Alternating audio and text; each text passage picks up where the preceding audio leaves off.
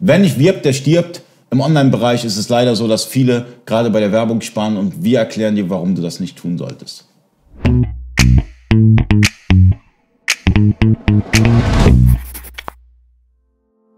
Freunde des E-Commerce, mein Name ist Ali Okasi, ich bin Inhaber der E-Commerce Agentur eBakery. Ich habe heute Marcel Giese zu Gast. Marcel Giese ist Mitarbeiter der Firma eBakery, aber auch Projektleiter bei Produktplatzierung. Und heute sprechen wir darüber, wie wichtig eigentlich Werbung ist, also wirklich Online-Marketing. Aber Online-Marketing ist so ein breit gefasster Begriff, also mega breit.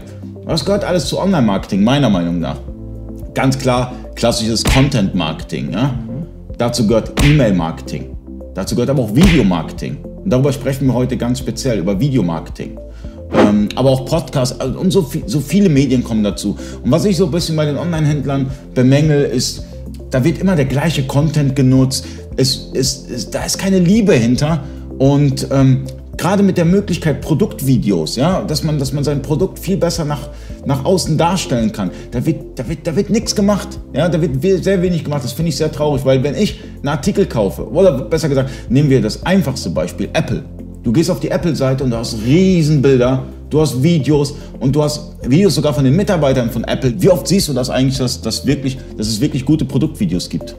Ja, leider zu wenig. Wie du es schon gesagt hast, äh, leider zu wenig. Ähm, man muss eben auch so gewisse Dinge beachten. Ähm, oftmals sehe ich das so, Apple ist so ein semi-gutes Beispiel. Ähm, klar, es sieht eben gut aus, aber so ein Produktvideo soll ja auch als äh, Transporteur, als einfacher Transporteur von Informationen agieren. Also ich, ich sehe auch viele, die das zum Beispiel vertonen. Klar, sicher, so äh, eine Stimme im Hintergrund ist immer gut, aber man sollte das eben am besten barrierefrei machen, beziehungsweise eben so, dass Leute, die eben das nicht hören, das auch verstehen. Das hat den Vorteil, dass man es eben äh, auf den Social-Media-Kanälen teilen kann und oftmals man kennt vielleicht so die Situation in der Bahn, man switcht eben durch sein Handy auf Facebook und äh, bleibt dann eben stehen, sieht dann eben dieses Produkt, will mehr erfahren, aber äh, hat dann keine Kopfhörer dabei. So, und deswegen sollte eben so ein Produktvideo, das ist so der erste Tipp,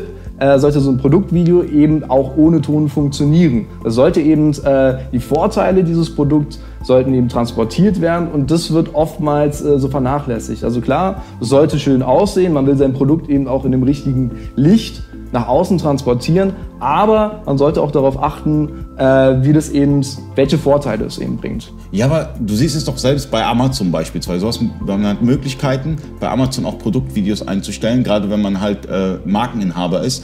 Ähm, aber was ich sehe, Amazon selber macht es beim Alexa. Ja, wenn, du, wenn, du, wenn ihr beispielsweise auf Amazon Alexa bestellen wollt, dann seht ihr eine super geile Produktbeschreibung.